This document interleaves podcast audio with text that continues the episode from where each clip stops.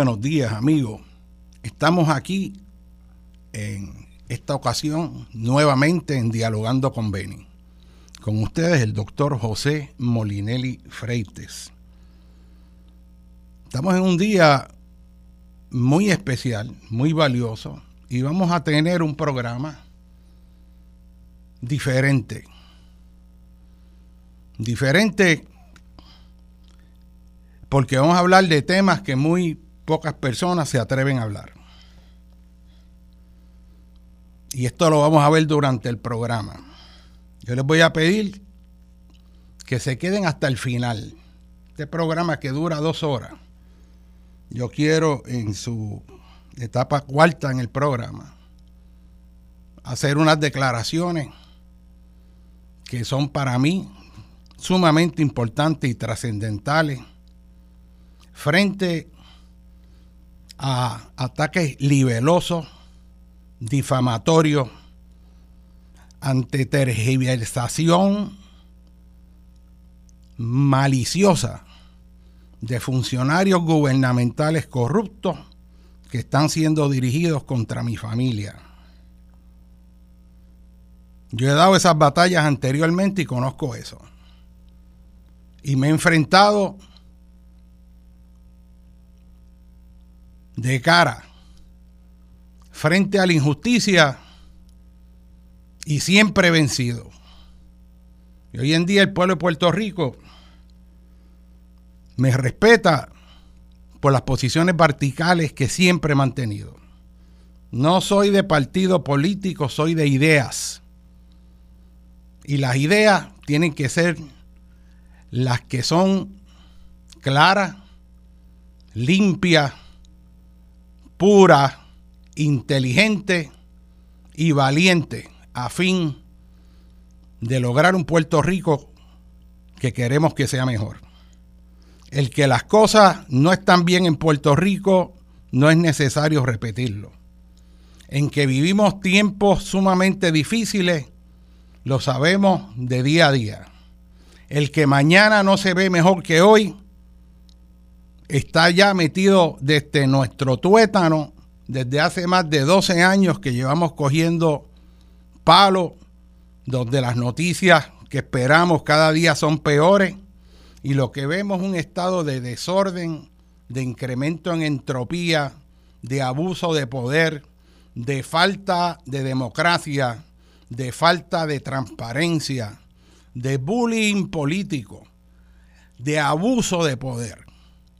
Y eso es un tema que todos los puertorriqueños tenemos que vivir con eso diario a, diario.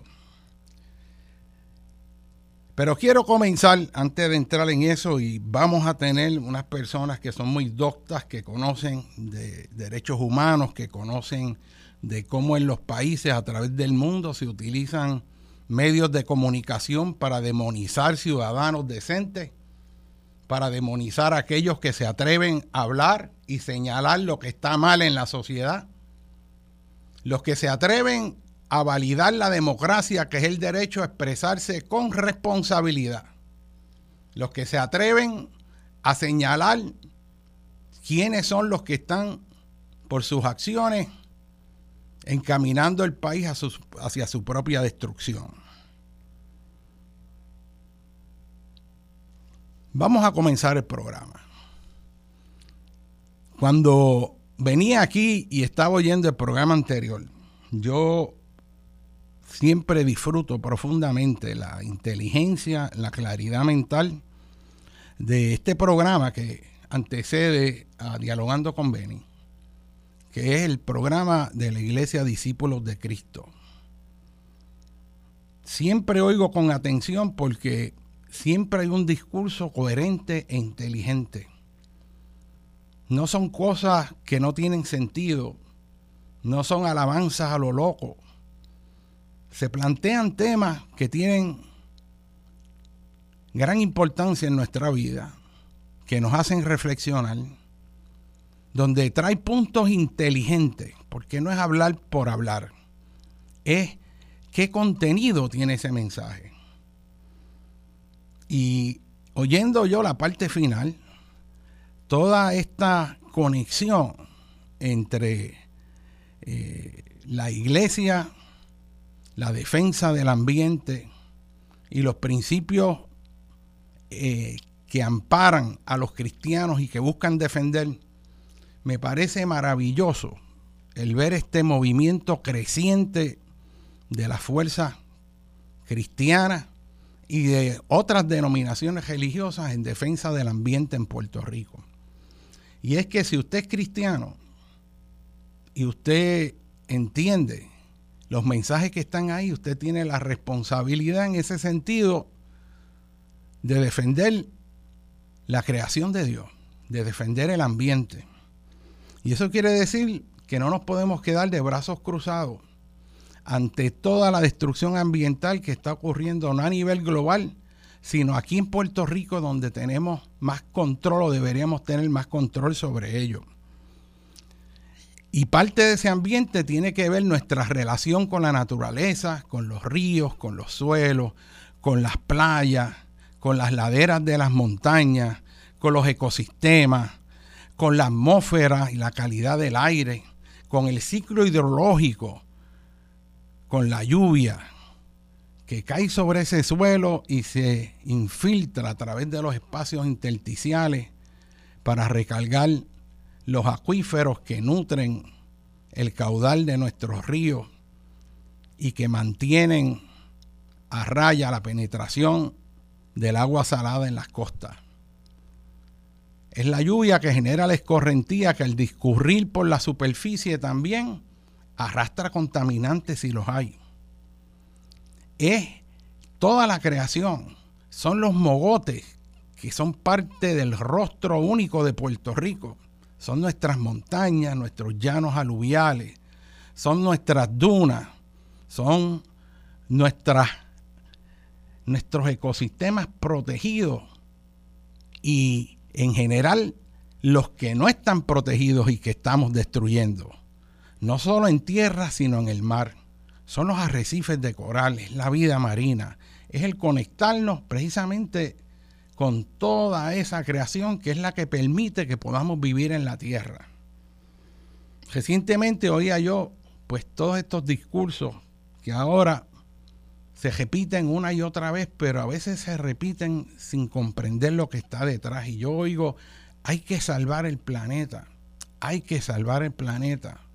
Pero en realidad el planeta no hay que salvarlo. El planeta está ahí. El planeta está aquí desde hace más de 4.700 millones de años. Y va cambiando y va evolucionando.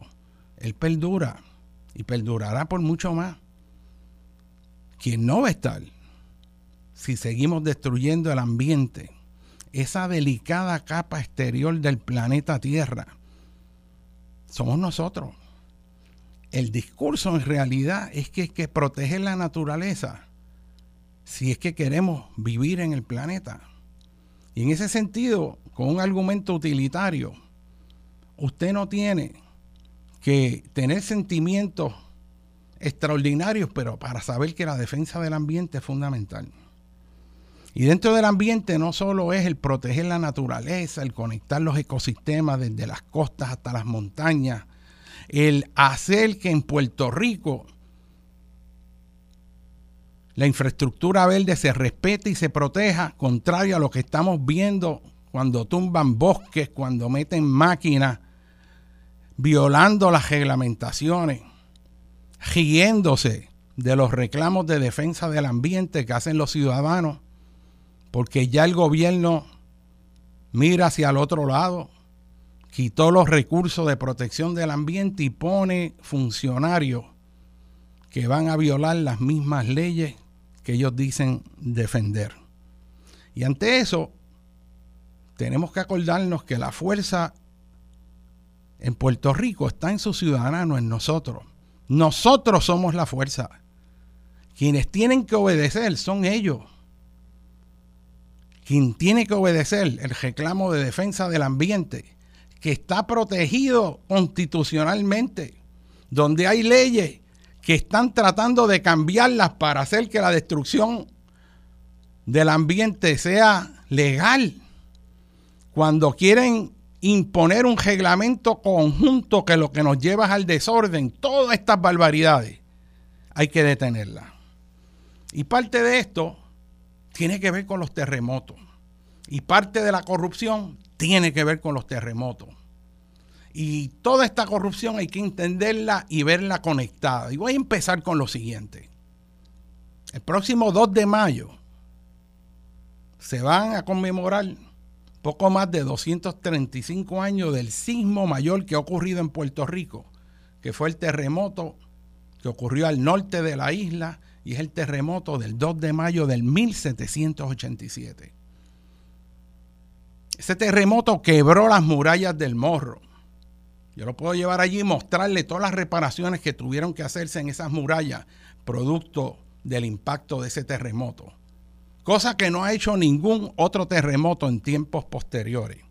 Ese terremoto quebró el Caballero Alto del Castillo de San Cristóbal, los aljibes, derribó la ermita de la Concepción y el Rosario, en lo que entonces se conocía como el Partido de Arecibo, causó daño muy fuerte en la iglesia recién construida en Toa Baja y se sintió muy fuerte en la costa norte. Se ha estimado que pudo haber tenido magnitud mayor de 8 y un sismo, imagínense, mayor de 8 asociado a los sistemas de la trinchera de Puerto Rico, la falla de los 19 grados. Y un sismo como ese ocurriendo hoy en día puede ser de carácter catastrófico en la isla. ¿Y qué tiene que ver eso con la corrupción? Pues en México, cuando nosotros fuimos allá, luego del terrible terremoto del 19 de septiembre de 1985, Cayeron edificios que no se supone que se hubieran caído. Edificios diseñados por los mejores ingenieros estructurales allá de la Universidad Nacional Autónoma de México. Cuando se hizo la investigación posterior al colapso de estas estructuras que murieron miles de personas a través de las zonas afectadas, se encontró que la causa del colapso no era el diseño, era la corrupción. Y usted se preguntará, ¿qué tiene que ver la corrupción con el colapso de un edificio? Pues cuando hay corrupción, se le paga dinero a los inspectores de obra que si son corruptos permiten que se usen varillas de menor diámetro u hormigones de menor calidad que hacen que la estructura bajo condiciones normales se mantenga, pero cuando vienen eventos que generan esfuerzos cortantes y fuerzas de aceleración sísmica que se supone que el edificio aguantara, pero que no aguantó, colapsan. Lo mismo pasó en Turquía. Cientos de edificios multipisos con un sismo no tan poderoso como el que estamos hablando, causó y ha causado decenas de miles de muertos. Edificios que no se suponen que cayeran. Y en Puerto Rico, ahora mismo se están reforzando escuelas donde la Comisión de Terremotos del Colegio de Ingenieros ha señalado que los reforzamientos que se están haciendo no son adecuados para prevenir el colapso de las escuelas en caso de un sismo fuerte. Eso mismo lo sostiene con rigorosidad académica los catedráticos de Ingeniería Estructural allá en el recinto de Mayagüez. Y no le han hecho caso. Se han gastado cientos de millones de dólares haciéndonos creer que las escuelas pueden aguantar un terremoto severo y los propios ingenieros, los más que saben en Puerto Rico, están planteando dudas serias con respecto a lo que se ha hecho. Y el gobierno no quiere oír. Se paran y anuncian que asignaron tantos millones y engañan a la gente que no conoce. Nos hacen creer que para preparar el país contra terremotos, la responsabilidad está en nosotros exclusivamente. Y se hacen simulacros y crea la sensación de que porque se hace un simulacro en una escuela, estamos preparados contra terremotos. Se anuncian las mochilas, que sí es importante, pero no nos podemos quedar en la mochila. Y se crea la sensación de que si usted tiene una mochila, pues usted está, ha hecho lo que tiene que hacer y no va a tener problema en caso de terremoto. Pero el issue fundamental para atender los terremotos no se discute ni se menciona. Y yo quiero que ustedes lo sepan. Yo quiero que ustedes lo sepan. Y lo que hay que hacer para que Puerto Rico esté preparado para terremotos no es entrevistar al director de manejo de emergencia que todo el mundo quiere tanto y, aprecia por su buen corazón y su capacidad, Nino y de preguntarle si está preparado. Seguro que Nino está preparado. Nino está preparado y su agencia hace lo máximo que pueda hacer, aún con la limitación de recursos, para en caso de un desastre poder ayudar a los que quedan heridos y hasta sacar los muertos. Es un trabajo muy difícil. Ellos están focalizados en el rescate. Pero lo que tenemos que hacer no se habla. Y es que la manera de prepararse en Puerto Rico contra terremotos es que los edificios no se caigan. Usted puede hacer simulacro en una escuela y que cada niño tenga una mochila, pero ocurre un sismo y colapsa inmediatamente la escuela, no le da tiempo de salir. Y créame, después de ver lo que pasó allá en la escuela de Guánica, usted sabe que ni un simulacro ni una mochila va a salvar la vida de esos niños. Sabemos que eso está así. Sabemos que hay cientos de edificios que no aguantarían un terremoto como el de 2 de mayo de 1787 y el gobierno está mirando para otro lado. Está buscando politiquear en vez de cumplir con su responsabilidad con los ciudadanos y mantiene la ignorancia a los ciudadanos. ¿Que por qué yo digo esto y no lo dicen otras personas? Pues porque en este país hay miedo. Este es un país que teme de las por las consecuencias de hablar y sobre todo cuando dice algo que el gobierno no quiere que se diga. Y en ese sentido, ese miedo limita la libertad porque hace que la gente que pueda aportar al país no se exprese, porque también sabe que tiene consecuencias. Esas consecuencias yo las conozco las tuvieron contra mí cuando me fabricaron caso. Y de eso voy a hablar más tarde. Y están teniendo ahora contra Mariana y mi querida hermana Rita María Molinelli por ser personas verticales, decentes, que siempre han estado trabajando por este país. Y aquí tenemos funcionarios corruptos lanzando culebra. Es más, no voy a decir los animales porque los animales no tienen culpa. Porque lo que sale por esa boca no es jamás del nivel de lo que debe ser un funcionario público porque es sumamente bochornoso. Funcionarios que estando en posiciones de poder empiezan a agredir a la gente que se manifiesta democráticamente en defensa del ambiente, en defensa de las leyes. Y la contestación son malas palabras, son gritos, son ofensas. Y todo eso ha creado un miedo en el país. Muy poca gente se atreve a ir contra ellos se quedan callados. De hecho, esa gente que está efectuando ese bullying político y que lo llevan efectuando demasiado tiempo, esa gente, quienes más le temen a ellos, ¿saben quiénes son? Son los de su propio partido. Le tienen terror. Le tienen terror porque esa gente aparentemente leyeron el libro de Maquiavelo donde dice que la gente es más leal y son más manipulables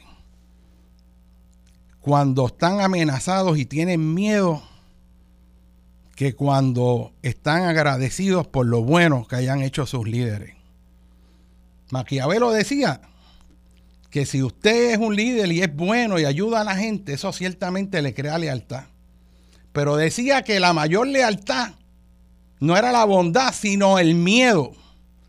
Que cuando hay un dictador fascista, guapetón, jaquetón, gritón, que crea temor en la gente que es buena, que no está acostumbrada a ese tipo de discurso, esa gente controla y tiene poder porque tiemblan. Y los primeros que tiemblan son los que están alrededor y por eso le sirven de súbdito. El régimen del terror. Me recuerda a la Revolución Francesa, donde en el régimen del terror cogían a cualquiera allí y le cortaban la cabeza. Solamente una acusación. No había ni juicio. Eso era acúsalo y vamos a guillotinarlo. Y ahí iba toda esa masa a, pasar por la guillotina el primero que viniera. Eso es lo que hacía Stalin en la Unión Soviética cuando había un régimen de terror que le temían los generales a decir algo o quedar en mala lid con ese líder. Ese líder era el que tenía el poder de nombrar los funcionarios de gobierno. Ese líder tenía el poder de nombrar los jueces. Y como los nombraba, estaban obligados a servirle, porque de otra manera no hubieran sido nombrados. Ese líder controlaba las leyes que se aprobaban o no se aprobaban. Ese líder gobernaba gritando, imponiendo el miedo y la población tratando de sobrevivir, aterrorizada. Ese líder no solo mantiene atemorizado a la gente de su propio partido, sino que ese líder atemoriza a la gente del partido opositor. Habla malo, controla las estructuras de poder, hacen que los secretarios de justicia, contrarios quizás a su sentir, formulen cargos contra la gente que quiere desaparecer del mapa. Crea discursos amenazantes, demonizando la gente que le sirve a este país. Y yo no tengo que hablar mucho más para que ustedes sepan de quién yo estoy hablando. Yo estoy hablando del señor Rivera Chats, que ha ido en una embestida libelosa, injuriosa, falsa, en una patraña contra mi sobrina, la licenciada Mariana Nogales. Le temen a Mariana. Mariana ha sido valiente y pudiendo haberse dedicado a la buena vida, decidió dedicar su vida al servicio del país, en defensa del ambiente, en defensa de las causas justas. Y aquí tenemos este señor obsesionado junto a uno que creo que era un ex policía de rostro mefistofélico, que cada vez que hablan, lo único que hablan es de Mariana, una legisladora que acaba de entrar para servirle al país, una legisladora que con valentía ha señalado la corrupción con nombre y apellido, no en el concepto genérico como hacen otros opositores. Ha señalado la máquina de corrupción del senador Rivera Chats y todos los acólitos y todo el control que ejerce sobre muchos medios de comunicación que repiten las infamias, que distorsionan la realidad y distorsionan la imagen de la mejor gente que está dando un pie adelante para servirle a Puerto Rico. Siempre me decía un buen amigo que este país iba a echar para adelante cuando la gente decente se atreviera a entrar en la política. Y eso es sumamente difícil, porque entrar en la política para defender a un país, tú te enfrentas a lo que está enfrentando Mariana Nogales ahora. Cuando tú entres en la política, tú vas a poner tu rostro en servicio del país y van a venir todas estas máquinas de fango a difamar y mentir y tú tienes que coger ese aguacero. Te van a fabricar casos. Como tienen tanta influencia en los medios, tienen emisoras de radio que las 24 horas tienen en secuencia gente que vive de la difamación, tiene a estos psicofantes repitiendo mentiras y lanzando acusaciones. Y eso satura los medios, satura la radio y satura la televisión. Demonizan a los que ellos ven como amenaza. ¿Y por qué Mariana es amenaza? ¿Qué pasó con esta joven legisladora que entra aquí a servirle al país? Que está trabajando 24 horas empujando para adelante la defensa del ambiente, de las comunidades, haciendo reclamos de justicia. Yo la veo a veces a altas horas de la noche que va en su carro a visitar una comunidad y reunirse con una gente que necesita verla. Y usted no sabe la preocupación que uno siente de ver a esa joven sola en un carro cumpliendo con su misión mientras estas personas inescrupulosas dictadores fascistas que no le sirven a este país, que son el eje de la corrupción, tratan de demonizarla. Y a uno le preocupa lo que le pueda pasar. Y yo aprovecho esto también para decir con claridad que cualquier cosa que le pase a Mariana por estar defendiendo al ambiente y las causas justas, si le pasa algo, yo hago responsable a Rivera Chats y sus secuaces al mefistofélico que está obsesionado hablando barbaridades y mentiras. Un señor machongo que no tiene ningún estatus de haber hecho algo por este país y que entró este país recientemente a la política para estar difamando. Vamos a una breve pausa con ustedes, José Molinelli.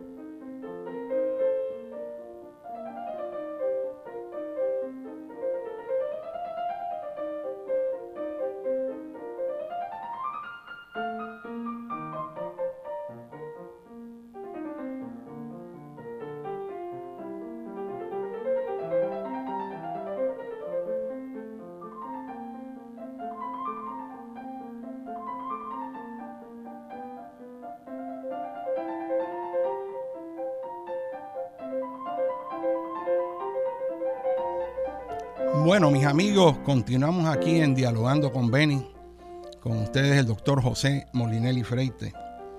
Y toda esta presión que empecé a hacer en la primera parte del programa, lo iba a dejar para lo último, pero parece que no lo pude aguantar.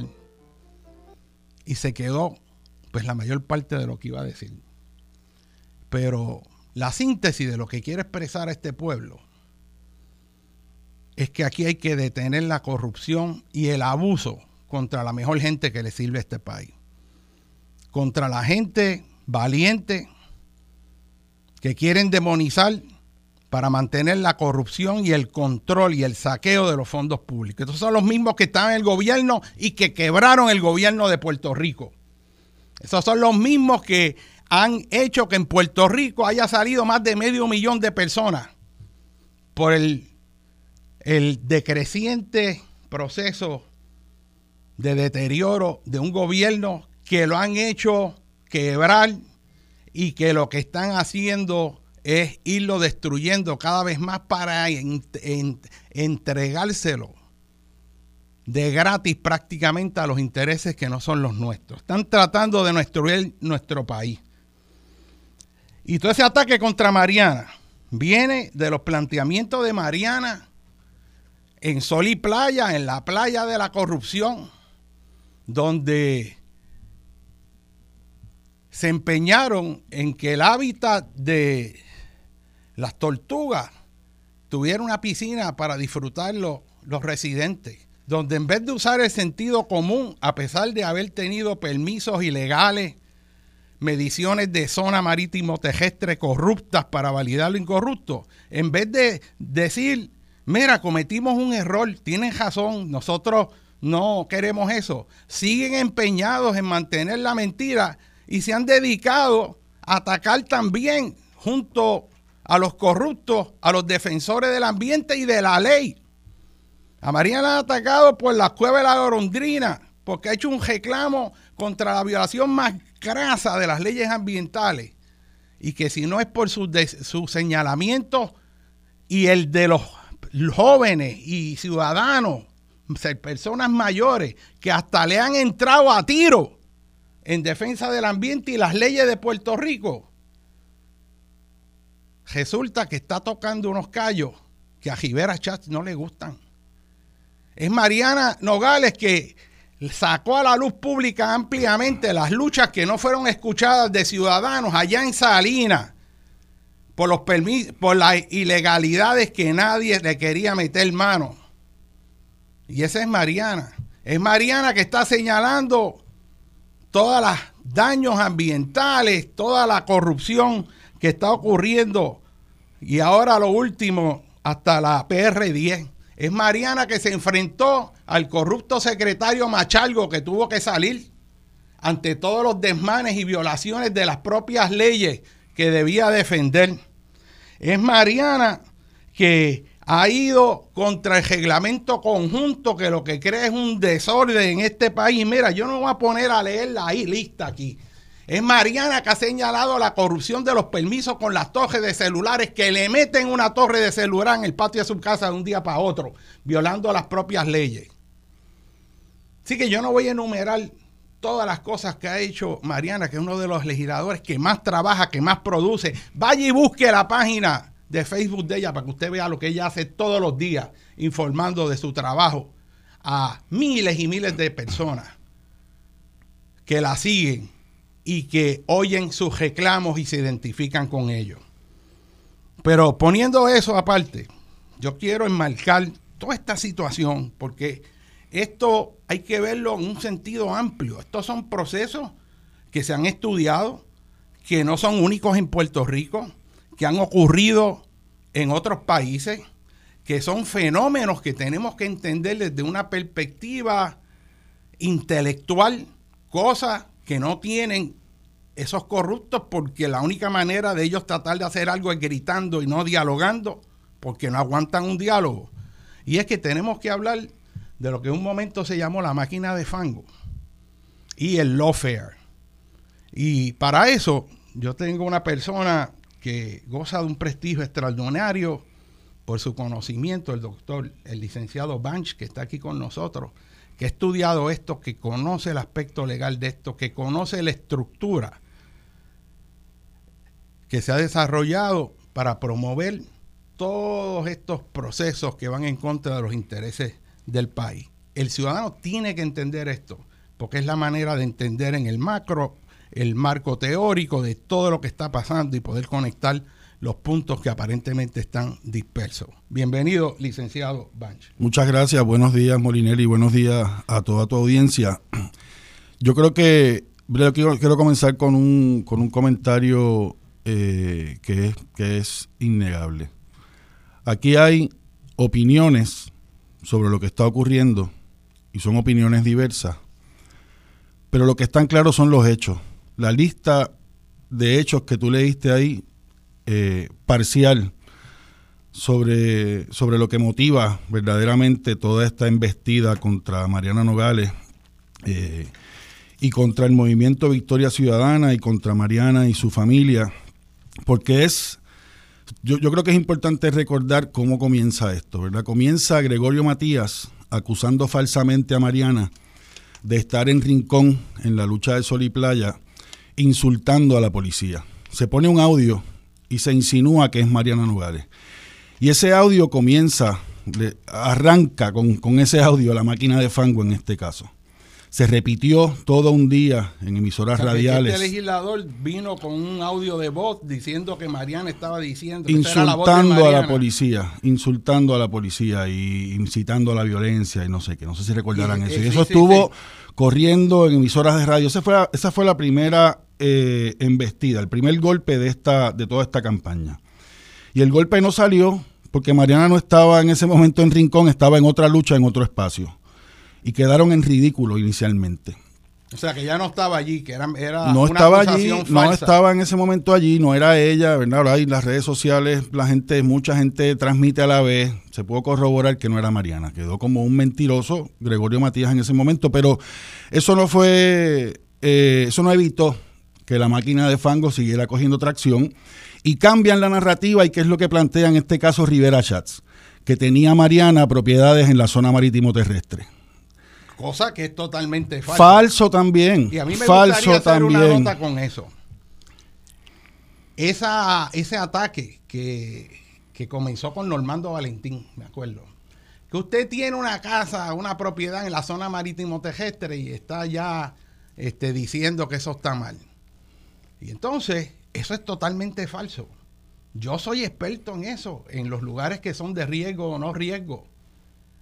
Y yo reto a Valentín y a Chats que se vengan al frente y vamos a debatir si eso es falso o no. De hecho, se demostró que era falso. No había habido una denuncia además sobre eso. Y, era mentira, era mentira, ¿tú entiendes? Este, y entonces, eh, eso trae un issue de que ellos repiten mentiras rápidamente por todos esos medios de difusión y tratan de lacerar con mentiras a la gente que está trabajando. Se, este se saturó el espacio y entonces yo creo que, ¿verdad? En este país nadie cuestiona lo que se reveló en el juicio contra Sixto George que hay una, todo un aparato de manipulación mediática y no podemos ser ingenuos nosotros para pensar que Sixto George era el único. Ahí salió Eso es un aparato, el dinero que le pagaban a... Y la forma en que se utilizan los medios, ciertos medios de comunicación y las redes sociales para manipular la opinión pública y el caso de Mariana lo va demostrando, mira, paso a paso. Mariana denunció al secretario de Recursos Naturales en ese proceso de, eh, de permisos en Rincón y, llamó a la ciudadanía a quejarse contra él, a decirle, a, exigirle que cumpliera con su, con su labor. Y ustedes recordarán que la Secretaría de la Gobernación en ese momento puso públicamente un tuit exhortando a Mariana a que no atacara así a los funcionarios, que había otra manera de hacerlo, porque concibieron demandarle a un funcionario que cumpla con sus funciones, con sus deberes, como un ataque. Porque no cumple con sus deberes. No cumplía con sus deberes. Todo esto se va desarrollando, toda la campaña de la máquina de fango ya va contra Mariana. ¿Por qué?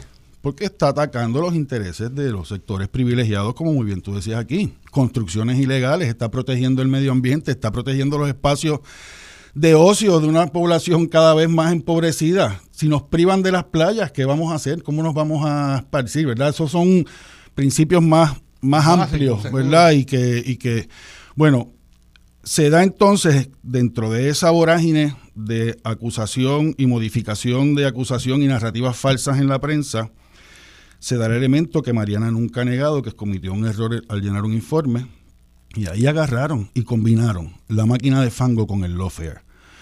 Fíjate que ella es. explicarle a la gente lo voy, que es el Voy enseguidita. Fíjate que es Mariana quien dice, intenta, como todos los demás legisladores, enmendar su informe. Cuando se percata que no, que, no marcó un encasillado que debió marcar. Esto es un cuadrito. Un cuadrito para informar si había tenido puestos con el gobierno o si había ocupado puestos en, eh, en corporaciones con o sin fines de lucro. Mariana participaba tanto de una corporación con fines de lucro como como oficial como de corporaciones sin fines de lucro, que es la Brigada Legal Solidaria, es una, ¿verdad? Su nombre lo, expresa claramente, están por ahí con sus chalecos en las manifestaciones asegurándose que no se le violan los derechos a la ciudadanía que se expresa. Y la otra era la coalición contra la pena de muerte, otra causa noble de las que Mariana ha sido una gran defensora, ¿verdad? Nos, oponemos también a la pena de muerte. Todo lo demás, toda la información estaba contenida en los informes, que además es la única que los ha hecho públicos. No se, no se ocultaron propiedades como se ha tratado de decir falsamente. No se ocultó absolutamente nada. Y tan pronto se dio cuenta, lo divulgó públicamente. Y ella se refirió a la Comisión de Ética de la Cámara, porque contrario a como hicieron con otros legisladores. ella propiamente dijo, yo, yo me, me, me someto. Me autorrefiero. Imagínate, hasta esa palabra que ni se conocía aquí porque nadie había hecho una cosa así. Intenta enmendar su informe, como todos los demás le dicen que no, que está ante la Cámara. Sí ella va a la Cámara, a la comisión, presenta su informe, la comisión amplía la investigación y adjudica. Y dice, sí, Mariana incumplió con esto y le puso una sanción a mi juicio severa, dos mil pesos, ¿verdad? Dos mil dólares en aquel momento. Ahí debió haber quedado esto. Pero ¿qué ocurre? Que Tomás Rivera Schatz y Gregorio Matías le presentan referidos y además el, el jefe de ética gubernamental también eh, dicho sea de paso, una oficina que, se, que le quitaron los poderes de fiscalización en el cuatrenio pasado, ¿verdad? Era una oficina que podría auditar, eran auditores. Y eso se le quita en el cuatrenio, eh, en el cuatrenio pasado de Ricardo Rosselló. Así que eh, presentan, refieren a Mariana al Departamento de Justicia, Tomás Rivera Schatz, Gregorio Matías y esta persona que dirige la Oficina de Ética Gubernamental, que ha resultado ser otro politiquero más, y hay que decirlo como las cosas como son, ¿verdad? No vamos a andar con, con paños tibios aquí. Y han comenzado un referido al secretario de Justicia. El secretario de Justicia que no le reconoce standing a nadie, y estoy hablando específicamente del caso del municipio de San Juan con el lío de las asfalteras, en el que todas las todas las personas que fueron candidatas a la alcaldía le presentaron un referido con pruebas irrefutable del uso de asfalto en la campaña de Miguel Romero y ahí no había standing de estos ciudadanos. Sin embargo, quiere decir que no que tienen la posibilidad, legitimación para, presentar la querella. Entonces, en el caso de que termina protegiendo a los corruptos. Claro. Y en el caso de Rivera Chats y Gregorio Matías, sí. Senadores, en el caso de una eh, legisladora, ¿qué, ¿qué, conocimiento personal pueden tener ellos? Nada, le dan paso, porque eso es, y ahora explico lo que es el lawfare, que es la utilización, el abuso, utilizando las estructuras legales y administrativas para combatir, para atacar y sacar de carrera a un adversario o una adversaria, en este caso política. Y se, y se combina la máquina de fango que va allanando el camino porque no es, no es exclusivamente las noticias, salen cientos de, personas opinando, el comentariado, ¿verdad? Que es eh, ese conjunto de personas que tienen acceso a los medios que hay que en Puerto Rico se combinan y se y se y se confunden entre programas de chismes y programas de análisis de noticias, todo es como una gran cosa. repiten el mismo discurso. Y se repite una y otra vez en distintos espacios. Esa es la máquina de fango. Esa es la máquina de fango que se utiliza en el proceso del offer para además dejar a la adversaria sola, ¿verdad? La amenaza de procesos legales y la embestida tan brutal en los medios de comunicación hace que la gente... O sea, para que la gente entienda el concepto de máquina de fango, a lo que estamos hablando es que tú vas y ves un programa de televisión donde ejercen opiniones políticas y lo que ahí se dice y lo que va va sesgado totalmente para promover un discurso adverso a las personas que están reclamando contra el gobierno utilizando sus derechos para demonizarlo. Tomás Rivera Chats, Gregorio Matías y el el encargado de ética gubernamental presentan una, un referido al Departamento de Justicia, hacen un comunicado de prensa, se convierte eso en la noticia del día. No hay otra cosa que no sea el referido que hicieron ellos dos.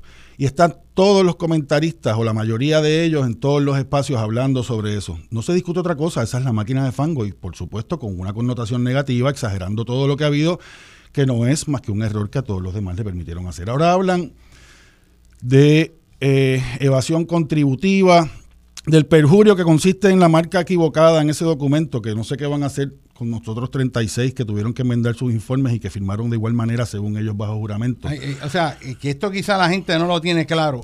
Normalmente cuando los legisladores someten estos informes, hay un tiempo para corregir algún error o una falta de información que hay. Y eso es parte de un proceso administrativo normal. Y el objetivo de este informe es ver cuál es la situación financiera de un legislador antes de comenzar en la legislatura y compararla con los años posteriores, ¿verdad? Eso ese es el objetivo, porque para, para, que la gente ¿Y sepa. Hubo, ¿Cuántos fueron? 36 que sí le permitieron. que le permitieron junto a Mariana, eh, según la, excepción de mamá. Según la prensa, 36 personas pudieron, 36 legisladores y legisladoras pudieron enmendarlo.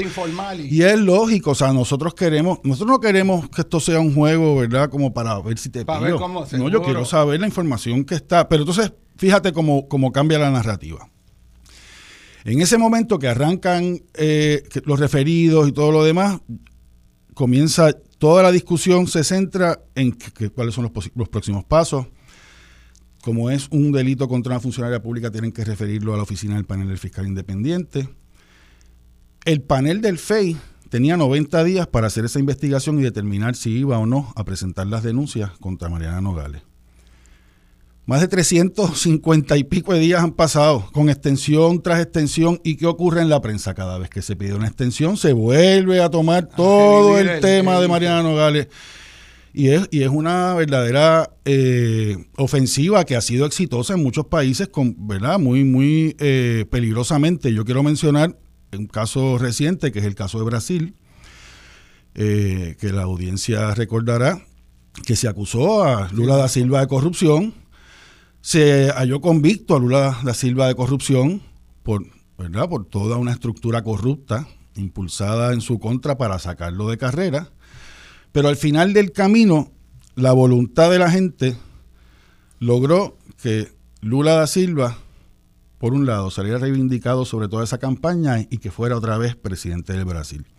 Con esto quiero decir que desde mi perspectiva, yo no tengo ninguna confianza como la mayoría de la ciudadanía, y ahí me pongo con la mayoría de la ciudadanía, no tengo ninguna confianza en las instituciones de este país. Han quedado en bancarrota fiscal, moral y política.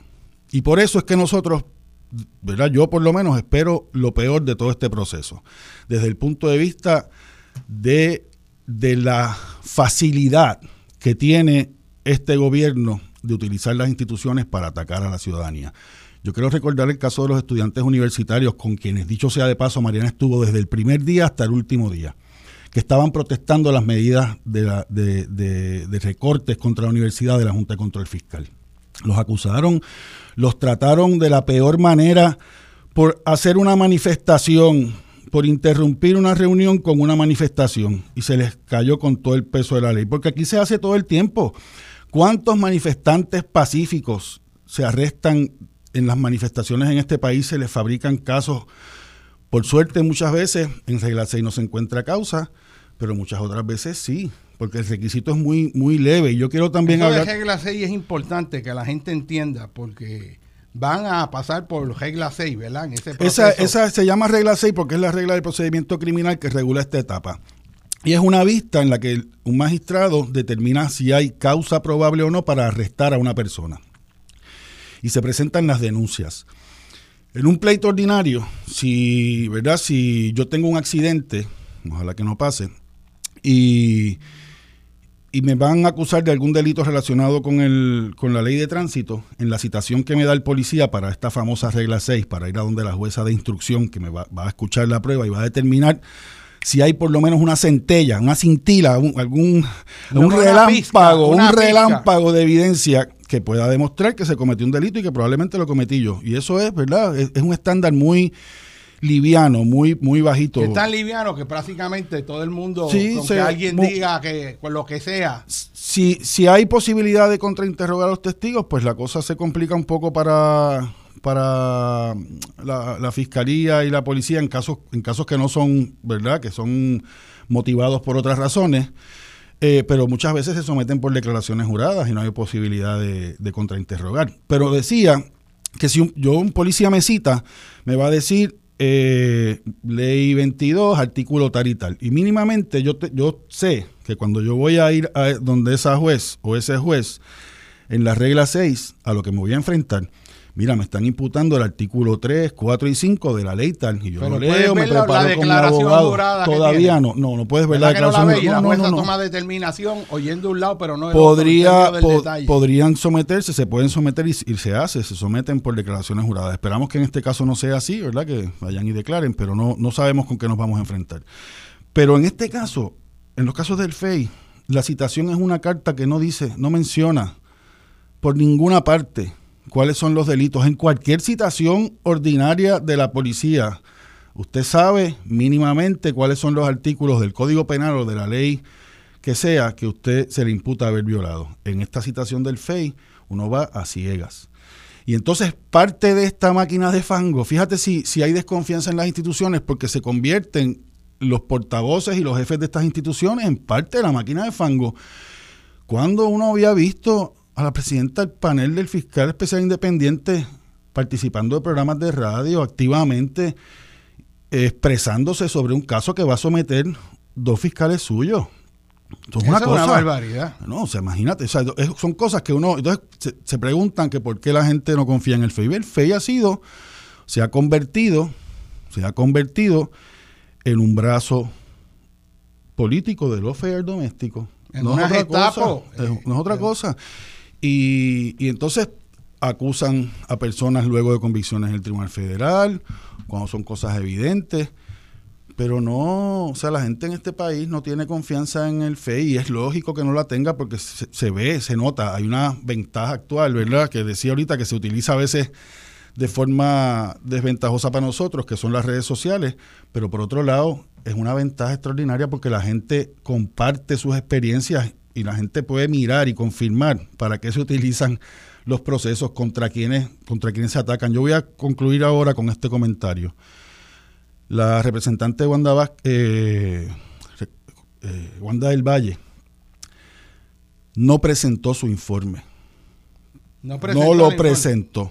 la Comisión de Ética evaluó y emitió un informe recomendando una sanción contra Wanda del Valle.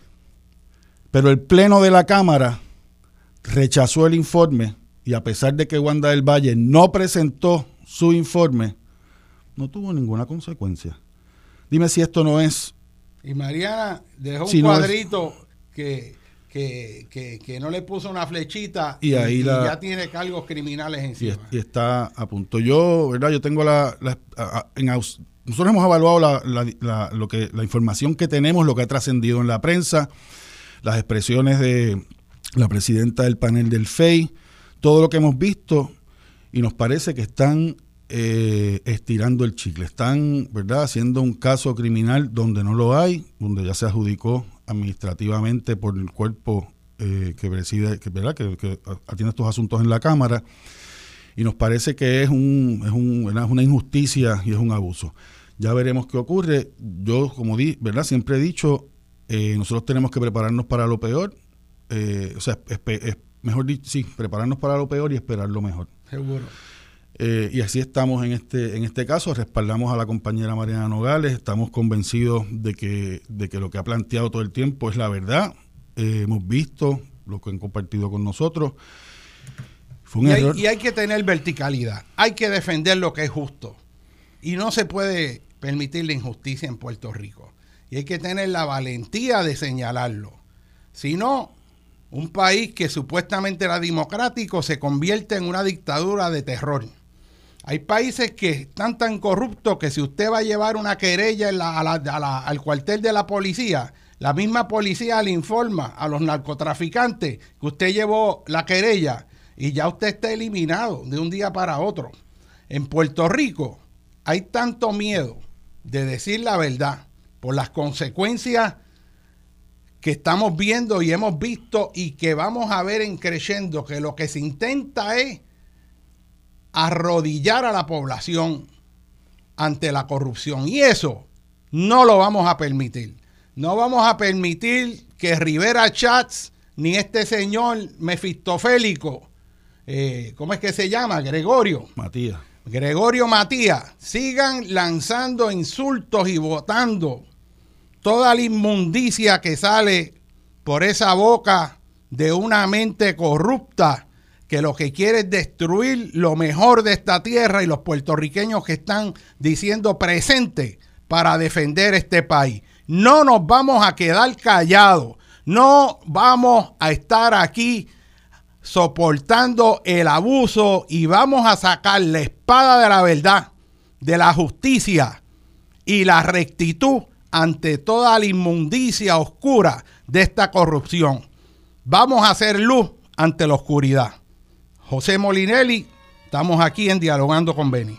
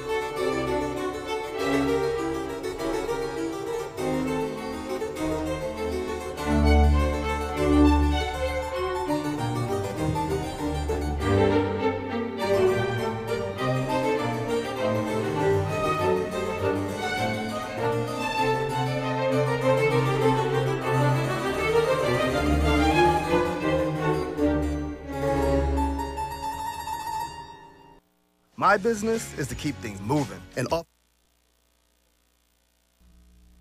Bueno, mis amigos, continuamos aquí en Dialogando con Benny. Aquí estamos con el licenciado Banch. Este, y estamos trayendo unos puntos que son importantes. Y los estamos trayendo con valentía, con la fuerza que da el tener la razón, con la fuerza que da de estar del lado de la justicia. Los otros tienen poder cuando hablan solo, cuando tienen su foro solito, pero no aguantan ningún diálogo o debate fundamentado en hechos. Todos son gritos y mentiras. Y eso no lo vamos a permitir. Si queremos salvar este país, tenemos que hacer que retorne la decencia. Y yo aquí reflexionando brevemente sobre la atrocidad que quieren cometer contra Mariana, cómo hay una persecución selectiva. ¿Cómo es que una joven legisladora que entra por primera vez a servirle al país es de momento el foco de los legisladores más poderosos de un partido político? O sea, es la jerarquía alta que está diciendo hay que atacarla, hay que demonizarla nos está haciendo un roto por el medio a nuestros esquemas porque los está investigando hay que acabar con ella y todo lo que tenga que ver con ella por la amenaza. O sea, todo ese ataque deshonesto y falso, lo que refleja es cómo tiemblan ante la presencia de Mariana, que es luz de verdad y de valentía, ejemplo de mujer puertorriqueña, que no se doblega, que pudiendo optar por una vida buena, dice a pasear por ahí y estar en una playa cogiendo sol, no buscándose problemas, decide dar la cara por este país. Y mira, yo recuerdo de niño cuando yo estaba en escuela superior, que ya yo tenía una conciencia más amplia y estaba en escuela superior ya discutiendo en contra del servicio militar obligatorio. Y yo me paraba y yo señalaba mi, mi sentir y yo debatía. Y yo ganaba esos debates, aún contra adultos, de niño. Y me acuerdo las maestras que me querían y me decían, José, ten cuidado con eso. Tú eres un muchacho muy inteligente, pero tienes que tener cuidado porque vas a tronchar tu vida. No te metas en eso. Te van a hacer la vida añico. No tronches tu vida. Y esa palabra yo la oía una y otra vez. Y la oí que me lo decían los maestros. Me lo decían los adultos. Tú eres un muchacho inteligente. No te metas en eso. No te metas a defender causa, vas a tronchar tu vida. Y es que en Puerto Rico desde hace mucho tiempo, si tú decías algo que no le gustara al, gobierno, te quedabas sin trabajo, eras reprimido y te forzaba literalmente a migrar. Y eso crea una conspiración de silencio, porque por el miedo la gente se queda callada y es por eso que la presencia de Mariana ahí es tan importante y necesita que las fuerzas de la decencia en Puerto Rico la apoyen porque es la esperanza de que tengamos un país mejor. Es la esperanza de volver a potenciar las capacidades de nuestro país para crear una visión donde cada puertorriqueño pueda aspirar verdaderamente a una vida mejor, que tenga fe en sí mismo, que pueda construir su propio futuro. Y este abuso es una cosa indignante y a mí me parte el corazón que yo conozco a Mariana desde niña. Yo conozco a mi hermana, que para mí fue un modelo de luz e inspiración a través de toda la vida. De Rita yo les voy a hablar más tarde, pero Rita es una mujer vertical, recta. Para mí fue un modelo y desde niño me decía que uno tenía que ser un ejemplo para los demás. Que uno no podía ser mal ejemplo ni estar bajo, bajo influencia de nada, que un puertorriqueño que quiere este país tiene que comportarse como un modelo porque es ejemplo de lo que queremos ser. Y mucho aprendí yo de ella. Y verdaderamente, y aquí estoy hablando a nivel personal, o sea, a mí me, me duele que vengan a atacar a personas que tienen tanta valía, que tienen tantos principios y que han sido rectos y han trabajado es una mujer puertorriqueña que se ha enfrentado a la batalla de abrir un espacio sola, sin ninguna ayuda de gobierno, por esfuerzo propio. Y aquí de momento, estos manduletes, y le digo manduletes porque siempre han estado básicamente viviendo de un sueldo, pidiendo que investiguen a Mariana y le investiguen a ella, en vez del secretario de Justicia empezar a investigar todas las colecciones de carros que tiene uno, todas las propiedades que tienen, que es una cuestión escandalosa. Así que vamos a seguir con el tema. Y a mí me gustaría, pues, pues que tú nos hablaras más sobre este, el, tema de Mariana. Para tenemos a Pinchi Mente en línea. Bienvenido, Pinchi. Saludos a todos. Este, tenemos a José Luis Méndez, este, el doctor Méndez, experto en sociología, que conoce la ciencia, la estructura de todos estos procesos, de, cómo la política se usa para bien y para mal. Y ahí me gustaría tener una reflexión, ¿verdad?, en el contexto amplio, conceptual de lo que está pasando, que ha pasado en otros lugares en, en el mundo y está pasando aquí en Puerto Rico. Bienvenido, este, Pinchi. Sí, saludos a todos ustedes. Precisamente eh, mientras ustedes hablaban, yo estaba pensando eh, en lo que está ocurriendo eh, con Mariana y con tu hermana eh, y lo insertaba dentro de lo que ha ocurrido en el mundo entero. Eh, en el programa ustedes acaban de mencionar el caso de Brasil, que me parece que ha sido dramático. Eh, un presidente con una popularidad extraordinaria que en el poco tiempo que estuvo en el poder transformó al país de una eh, manera dramática, lo sacan del poder precisamente acusándolo e encarcelándolo. Afortunadamente eh, vuelve luego, gana las elecciones y es actualmente el presidente de ese país. En Puerto Rico lo que ustedes señalan eh, ha estado ocurriendo ya desde muchísimo tiempo, pero creo que cada vez está eh, ocurriendo de una manera mucho más dramática. Y lo que sí no he mencionado hasta ahora es eh, el hecho de cómo muchas de esas acusaciones tienen que ver con personas vinculadas a la Universidad de Puerto Rico también.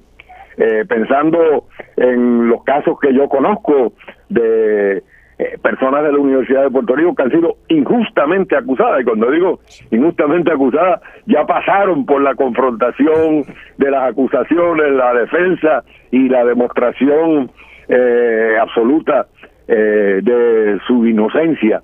y me refiero a casos como lo de la profesora Linda Colón, el propio caso de nuestro amigo en el micrófono José Pepe Molinelli, el caso del ex rector de la Universidad de Puerto Rico, eh, Carlos Severino, del expresidente de la universidad, también Urayodan Walker.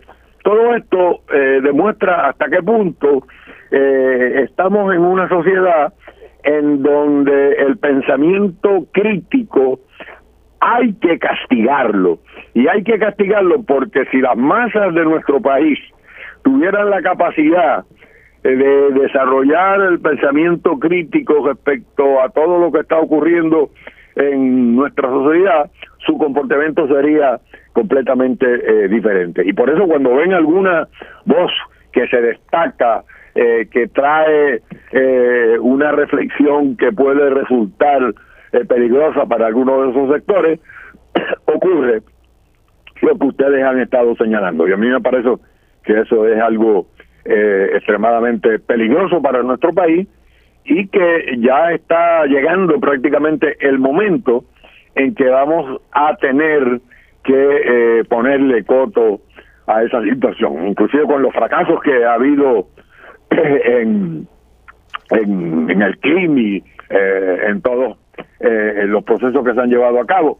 ya esto debería haberse descontinuado, pero no, cada vez eh, surgen nuevas situaciones como la que está pasando actualmente eh, Mariana Nogales. Yo creo que es importante eh, señalar cómo estas estructuras están asociadas a la corrupción en los permisos de construcción. La obsesión con Mariana viene de los reclamos que ha hecho Mariana en la protección de los recursos naturales que están siendo destruidos por toda esta gente que financia los partidos corruptos, que tienen una influencia desproporcionada y obtienen permiso donde le dé la gana, que violan las leyes y destruyen el ambiente sin permiso alguno y no les pasa nada, que, que, que están destruyendo, que aprueban proyectos en humedales, que siguen aprobando proyectos en zonas inundables que siguen aprobando proyectos pegados a la orilla del mar a pesar de todos los asuntos que hay relativos a la costa, que siguen como si nada hubiera pasado, que siguen dando permisos en áreas de alto riesgo en caso de terremoto y es como si algo no pasara.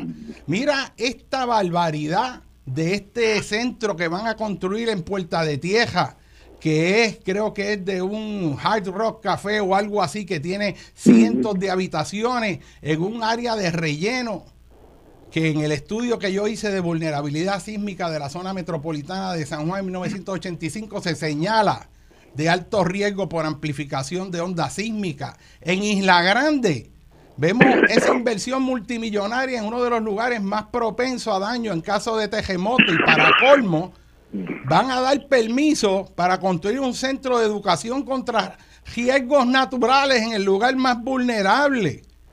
Y entonces ahora oímos de que van a hacerle una extensión al tren para que llegue allí al área de alto riesgo de terremoto, para crear un núcleo que ya está saturado de tránsito, que impide en muchas ocasiones llegar a San Juan, porque cada vez que hay una actividad hay tanto carro y aún así van a aprobar nuevos proyectos que van a meter miles y miles de vehículos más en un área que no tiene circulación. O sea, es una barbaridad y uno lo dice y no pasa nada. Y después, cuando ocurre el evento y mueran miles de gente, ¿saben a quién le van a echar la culpa? ¿Saben cómo le llaman eso en el derecho? Dicen act of God. Ah, eso no se pudo haber previsto. Esto es una cosa de la naturaleza. Eso es un acto de Dios. Pues mire, no es ningún acto de Dios, es un acto de ustedes que son corruptos, que no obedecen las leyes ni respetan la ciencia.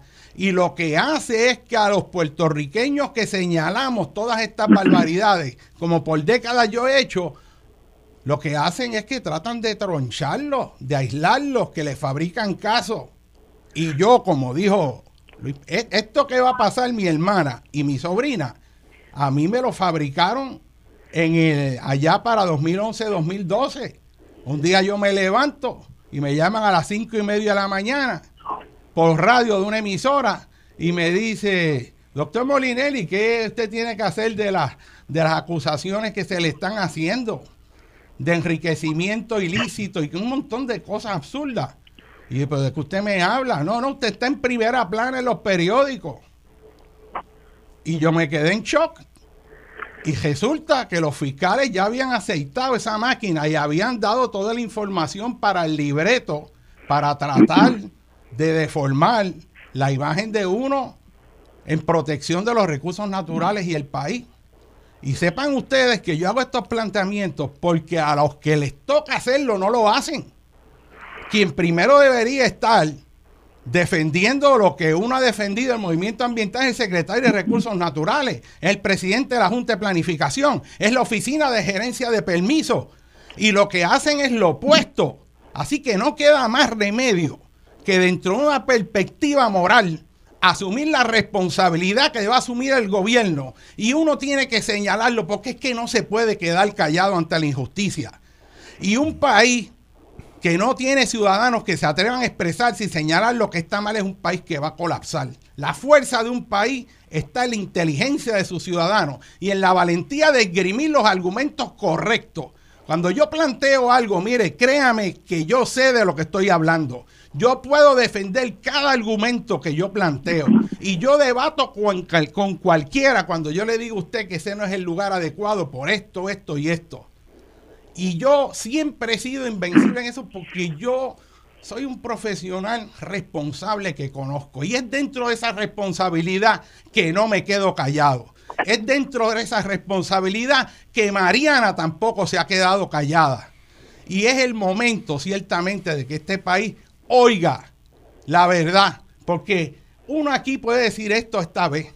En la semana van a haber 100, 200, 500 horas de mentiras, tratando de deformar, porque obviamente ellos controlan los medios. Y yo agradezco profundamente a Radio Isla este espacio. Y yo me hago responsable de lo que yo estoy diciendo aquí. Yo no sé si después yo tendré bola negra aquí. Yo creo que no, porque yo entiendo, ¿verdad?, que esta es una emisora que, que es más responsable este, en cuanto a permitir la expresión inteligente de los asuntos sin difamar.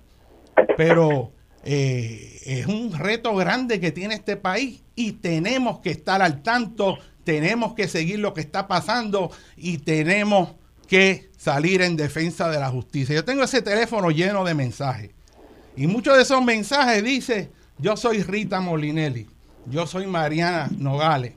Y eso lo que quiere decir, que yo lo estoy viendo ya por todos lados, es que hay una indignación profunda y que según lo hacen con unos ciudadanos hoy, lo van a hacer mañana con otros. Es lo que le pasó a los judíos en aquella expresión de que primero los judíos vieron que fueron contra los comunistas, después vieron que fueron contra este, eh, los, era, no, era un episcopal que decía, fueron contra los judíos, fueron contra los comunistas, fueron contra esto, fueron contra la otra, y después vinieron por mí. Porque yo siempre pensé que eran otros. Y eso es bien importante que lo tenga. Este es un momento crítico en nuestra historia porque es un reclamo de defensa de la democracia. Yo quiero, yo quiero aprovechar lo que expresó el profesor Méndez en, en, en, términos de los casos, ¿verdad? los ejemplos en el que tú también acabas de, compartir con nosotros, el resultado, ¿verdad? Porque ahorita hablábamos del, del procedimiento, la famosa esa regla 6 del procedimiento criminal. Y en todos los casos que mencionó, no, no sé particular el tuyo, pero los que mencionó, hubo causa probable para el arresto. Así mismo. Eh, y en los que no hubo causa probable para el arresto en algunos delitos fueron en alzada. Y, y es por eso que yo planteo, ¿verdad?, que, que es a lo que, lo que se va a enfrentar. Finalmente salieron absueltos, eh, pero enfrentaron toda esa máquina de fango y el lawfare que, los aísla en cierta manera, ¿verdad? Hay mucha, y, y, afecta las relaciones familiares y afecta todo el entorno y el objetivo no es otro que la gente pierda el apoyo. Y ustedes recordarán que al comienzo de esas, esas acusaciones y todo el debate, se polarizaron las, las opiniones, se polarizaron las opiniones y no hubo manera de que un sector convenciera al otro, porque en este tipo de cosas y cómo se articula, ese no es, ese no es el objetivo, ¿verdad? es el ataque vicioso. Y al final, que, salen, ¿verdad? Este, reivindicados, si se puede decir así, de todo el proceso, sigue, o sea, todo, todo lo que se logró, todo el ataque, toda la, toda la, eh, la detención, por así decirlo, la, la, interrupción de todos los proyectos que se venían haciendo, que no, no son otra cosa que, ¿verdad? Pleitos para interrumpir eh, desarrollo de cosas. En este caso de Mariana, el desarrollo de luchas en defensa del medio ambiente, van a interrumpirlas también. Eh, pero al fin, pero ese proceso, todas esas, todos esos golpes no se recuperan, no se recuperan, ¿verdad? Todos, todos podemos ver ahora y, e identificar que aquellos casos que presentaron contra los funcionarios de la universidad, como Severino, Walker, Molinelli, eh, Linda Colón, eh, fueron viciosos. Bueno, causa daño, pero yo sí creo que se recuperan.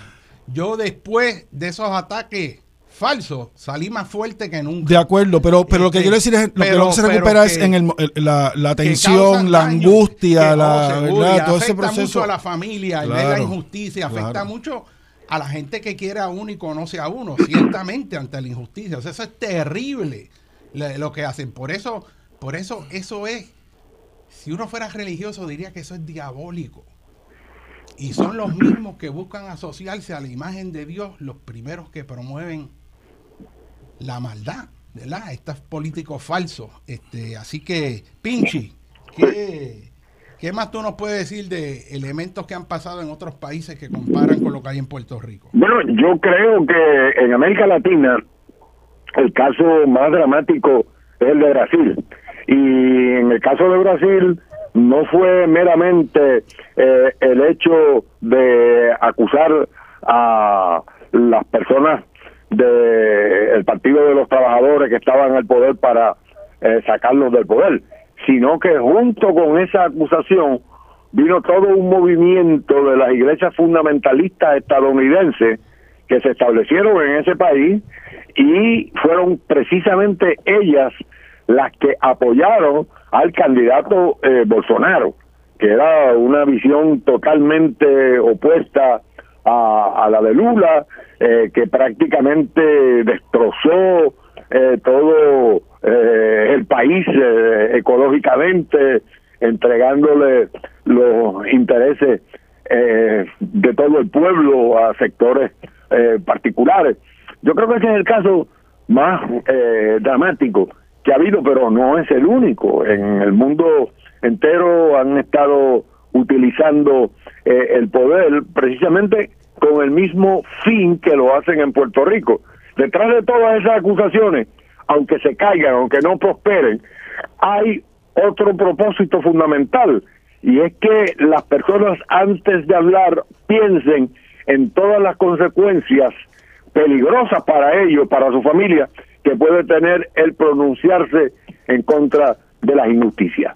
Y entonces, pues claro, eso lo que hace es marginar del proceso político a personas que quizás de no tener que enfrentar esos peligros estarían trabajando por el bien de este país, pero que se inhiben de hacerlo porque no quieren pagar el precio humano tan grande que han tenido que pagar las personas que han estado envueltas en estos procesos en Puerto Rico. Porque aunque hayan ganado los casos, aunque finalmente se haya aprobado eh, su inocencia, pasaron por un momento que puede ser muy destructivo y en el cual algunas personas corren hasta el peligro de no poder sobrevivirlo y, eh, lograr salir eh, emocionalmente eh, igual que o mejor que cuando estaban. Algunos pueden inclusive sucumbir hasta eso porque es terrible cuando una persona siente que tiene un poder tan grande como es el poder político que no es únicamente el poder político, porque además controla los medios noticiosos a través de la manera en que muchas veces estos medios se pliegan al poder eh, en nuestro país. De manera que eh, estamos ante algo que es importante que tengamos plena conciencia de todas eh, sus consecuencias y que nos vemos obligados a combatir cada vez de una manera mucho más formal. Por eso yo creo que este es un caso en el que eh, todo el país debe estar pendiente y yo creo que este programa en particular ha sido muy muy efectivo porque eh, uno conoce por encima más o menos lo que está ocurriendo pero es bueno que se conozca específicamente todas esas cosas que por lo regular eh, en las entrevistas y en los programas radiales no siempre salen a flote. Eso es así, yo recuerdo cuando hicieron los primeros ataques contra Mariana, que hubo emisoras de radio que yo empecé a oír por primera vez legisladores que yo no sabía ni que existían. Y los llevaron uno por uno a llamarlos para que opinaran, para que despotricaran y tiraran fango. Y un momento tú oyes todos esos legisladores que tú nunca han hecho nada, que no son ningún faro de luz, que están ahí porque conocen a Papote y ahí están despotricando diciendo barbaridades, innuendo. Y ahí está, mira, uno por uno. Yo, yo jamás había oído de esa gente ni he vuelto a oír de ellos, pero allí Rivera Chat parece que los llamó y le dije, vete en fila. Igual que cuando llevó en guagua a los legisladores para la Corte Federal para defender a una persona este, que era del Partido Nuevo Progresista, acusado también en la Corte Federal de corrupción. ¿Y por qué me pregunto yo? Es que tienen que venir los americanos a meter preso a los que representan al Partido Nuevo Progresista y el secretario de Justicia no dice nada. ¿Cómo es posible que con decenas de alcaldes corruptos cogiendo este dinero a izquierda y derecha, dinero que va a parar también a las campañas de los políticos que difaman a Mariana? Y él no investiga eso. Es que yo no entiendo ¿Cómo es que habiendo tanta corrupción y saqueo de fondos públicos, ilegalidades y abusos, el secretario de Justicia lo que manda es acusar a Mariana por defender el ambiente y también a, a mi hermana, la mamá de Mariana, para tratar de repetir mentiras y falsedades que van a salir? Es como cuando a mí me hicieron lo mismo, que yo no tuve ni que defenderme cuando eso fue después de regla 6, que dicen hay causa, pues vamos a la vista preliminar, que es lo que viene después.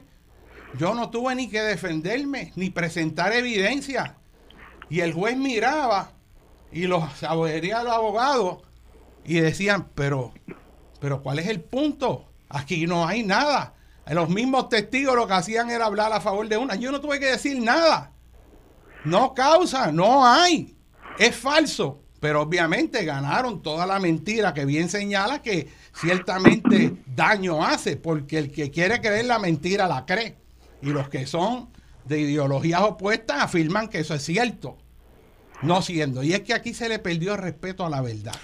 Eh, eso, hay, una, una, expresión, eh, estamos como en un, en un mundo en el que la verdad se desecha, La, la verdad importa poco. Y voy a mencionar parte de este, de este, de la campaña y de la, de la embestida contra Mariana, eh, se articula en estos programas que mencionábamos ahorita, que son una mezcla entre análisis, chisme y noticias, ¿verdad? Porque eh, llegaron a, a decir con gráficas en la televisión que Mariana era propietaria de 12 inmuebles. Y eso es falso. Pero lo repitieron una y otra vez como el gran hallazgo, como en un programa de chisme, Seguro, comentario, noticia, seguro. un segmento como si fuera noticioso, con una persona que es reportera, diciendo esto, conociendo que es falso. Y además, con acceso a documentos del crimen. Ustedes que hayan tratado de hacer una gestión en el crimen, ni a los titulares le dan la información con esa facilidad que la consiguieron de un día para otro aquí. O sea, que evidentemente se está utilizando los recursos administrativos, las agencias administrativas, eh, penales y judiciales para perseguir una adversaria política que está fiscalizando, que está dando en el blanco, que está tocando los intereses que representan precisamente estos dos partidos que han gobernado en Puerto Rico, porque no, no podemos perder perspectiva también que, que ha habido oportunismo de parte del, del- Partido Popular en este caso y han, y han hecho, se han hecho de verdad. Vamos a ir a una breve pausa este, y vamos a continuar con dialogando con Benny, que todavía falta lo mejor.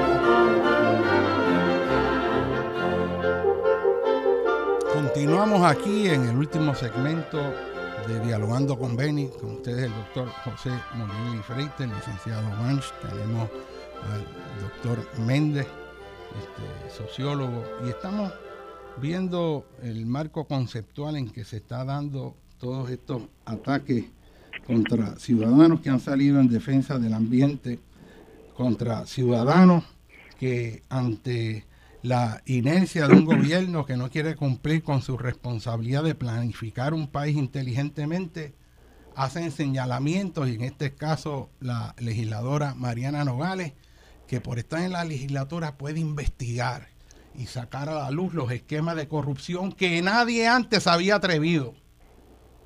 Y digo que nadie antes había atrevido porque Mariana ha señalado con nombre y apellido a los corruptos y ha, con valentía, ella sola, una joven legisladora sola, se ha enfrentado a los poderes mayores en la isla que todo el mundo le teme. Le temen los populares. Yo hace años que no oigo a los populares expresar y atacar directamente las barbaridades de Rivera Chats. Le tienen miedo. El último que yo recuerdo haber oído fue al legislador Bati en un momento que era tan, tan abusiva la cosa que él lo tuvo que retar, pero después de eso están callados y se mantienen en silencio. Y yo los exhorto a que en un sentido de justicia salgan en defensa, no le digo de Mariana Nogales, de lo que es justo. Y en eso recuerdo al candidato a la presidencia de Estados Unidos, John McCain, en un incidente en una reunión de pueblo, lo que llaman un town hall, donde él estaba hablando con la gente y sale una señora mayor asustada, diciendo que ella tenía mucho miedo de que este musulmán de Obama, este terrorista, vaya a ser presidente de los Estados Unidos. Que ese Obama, que no había nacido en Estados Unidos, que de forma análoga fue la mentira que repitió Trump una y otra vez y la repitió tanto que la mitad de la población de Estados Unidos, de los republicanos, lo afirmaban. Y él iba por todos lados señalando que Obama no había nacido, que era un extranjero que quería tomar la presidencia de Estados Unidos y ciertamente era falso, pero es un esquema de repetir mentiras. Y nunca se me olvida como esta señora le dice que qué vamos a hacer con ese musulmán de Obama, que era el opositor político de John McCain. Y John McCain le dije, mire señora, usted está equivocada. Obama es un hombre cristiano, es un buen padre de familia, es un hombre decente. La diferencia entre Obama y yo es que pensamos de forma distinta en cómo gobernar este país. Pero él es una persona decente y un hombre bueno y de familia. Eso no es cierto. Y aquí tenemos un caso ejemplar para mí. Usted puede diferir de una persona, pero ser honesto. Pero cuando usted tiene que recurrir al grito, a la mentira contra su adversario político, usted está siendo deshonesto y no merece el puesto que ocupa. Cuando usted tiene que decir malas palabras e insultar a personas en la, en la prensa diciendo malas palabras. Yo recuerdo una vez en un programa de radio hace muchos años, ir a Rivera Chats, insultando a un, a un legislador popular, acusándolo con las palabras más asquerosas que se usan en la calle con respecto al homosexualismo, burlándose. Pero aquello era una cosa tan increíble que es que yo no lo podía creer. Y es que esa es la manera en que él mete miedo. Él ahora, yo no sé, como no tiene argumento, pues empezará a, a decir malas palabras, empezará a hacer acusaciones falsas, empezará a hacer lo que sea, pero que sepa que Puerto Rico ya no le teme, que es una persona que el último round que tiene en la política es este que está aquí, que representa apenas una tercera parte de la población y que fue el último que pudo entrar a la legislatura porque estaba último en la fila. Ya el país no aguanta eso. Y los propios estadistas saben que esto es una persona que no es presentable en sociedad. Los propios estadistas saben que si van a aspirar a una estadidad, si eso es lo que muestran de candidato, como parte del gobierno de Puerto Rico, el no viene más grande que nunca, porque quienes más daño le han hecho a la estadía es la corrupción del partido que la promueve. Es como dijo aquel fiscal federal, el padre y la madre de la corrupción se llama Partido Nuevo Progresista. Y en ese partido el que manda es Rivera Schatz y manda no porque tiene el standing moral que inspira a sus seguidores a luchar por el bien y la justicia, manda bajo un régimen de terror y miedo y corrupción. Y eso lo sabe el pueblo de Puerto Rico y eso lo vamos a detener y no vamos a permitir que continúe ese abuso. Y este país no se va a quedar en silencio. Y yo exhorto a lo, a lo que queda de decencia en el Partido Popular que sea valiente y enfrente a sus verdaderos enemigos que son los que llevan a este país hacia la corrupción. Lo que quede de licencia en Puerto Rico tiene que hacer un frente unido para derrotar la corrupción que se ha apoderado de sectores amplios de los dos principales partidos. Y, pues una reflexión personal con eso. Banch, ¿qué tú desearías añadir o yo, yo, quisiera, y eh, con esto concluyo, ¿verdad? Aquí, como dije ahorita, va a haber...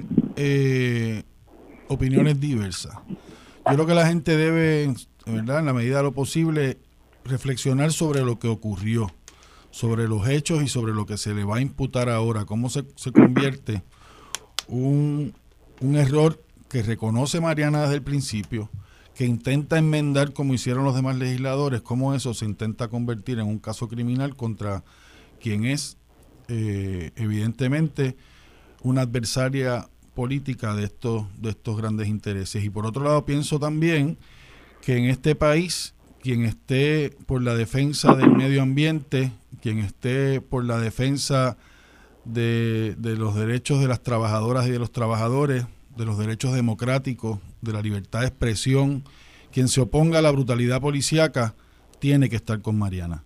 O sea, Mariana es una luchadora incansable en todos esos frentes. El ataque viene precisamente por eso, están utilizando, aprovechándose de un error que como dije ella reconoció, que divulgó públicamente ese error y que hizo disponible a todo el país y que está todavía disponible su informe, contrario a lo que han hecho los demás legisladores. Insisto en que, en que quienes defendemos todas esas luchas tenemos que estar con Mariana, que ha sido nuestra portavoz en todo, En, en, lo que va de este, de este término.